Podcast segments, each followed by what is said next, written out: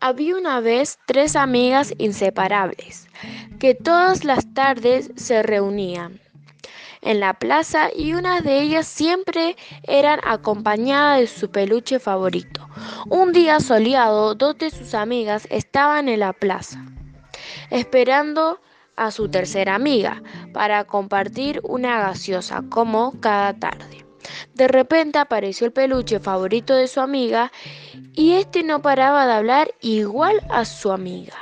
Ellas, asustadas y asombradas, salieron corriendo en busca de algún adulto que les creyera. Fueron todos junto a la plaza. El vecino Pedro, la, la kiosquera Carla y nosotras al llegar el peluche ya no estaba y estaba su amiga esperándolas. Nadie creyó lo que había pasado, ni siquiera la dueña del peluche. Al final del día, lo sucedido quedó en el pasado, ya que muchos dudaban de ellas.